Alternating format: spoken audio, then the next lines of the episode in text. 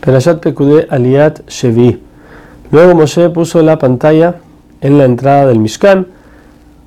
Ahora, Aarón y sus hijos tuvieron siete días de entrenamiento hasta que se inauguró el Mishkan. El octavo día fue el día de la inauguración. Ahora, ese octavo día también Moshe, todos esos siete días y el octavo, Moshe fue el que trabajaba como Cohen, no Aarón y sus hijos. Solamente después del octavo día, entonces Aarón empezó a trabajar.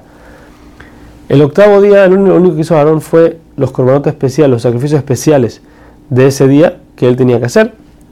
Todo lo demás lo hizo Moshe. Por eso cuando Moshe arma después el altar de cobre fuera del Mishkan, él es el que trae el corbán, él es el que vierte el vino como cualquier, cualquiera que tiene que hacer, acomodó el kior en su lugar y de ahí se lavaron Moshe los siete días y el octavo día tanto Moshe como Aarón y sus hijos.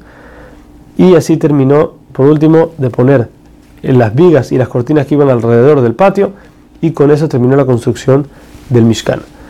Dice el pastor que una nube se posó sobre el Mishkan y Moshe no tenía cómo entrar. Solamente una vez que la nube se levantaba, entonces ahí Moshe podía entrar y al Mishkan y hablar con Hashem.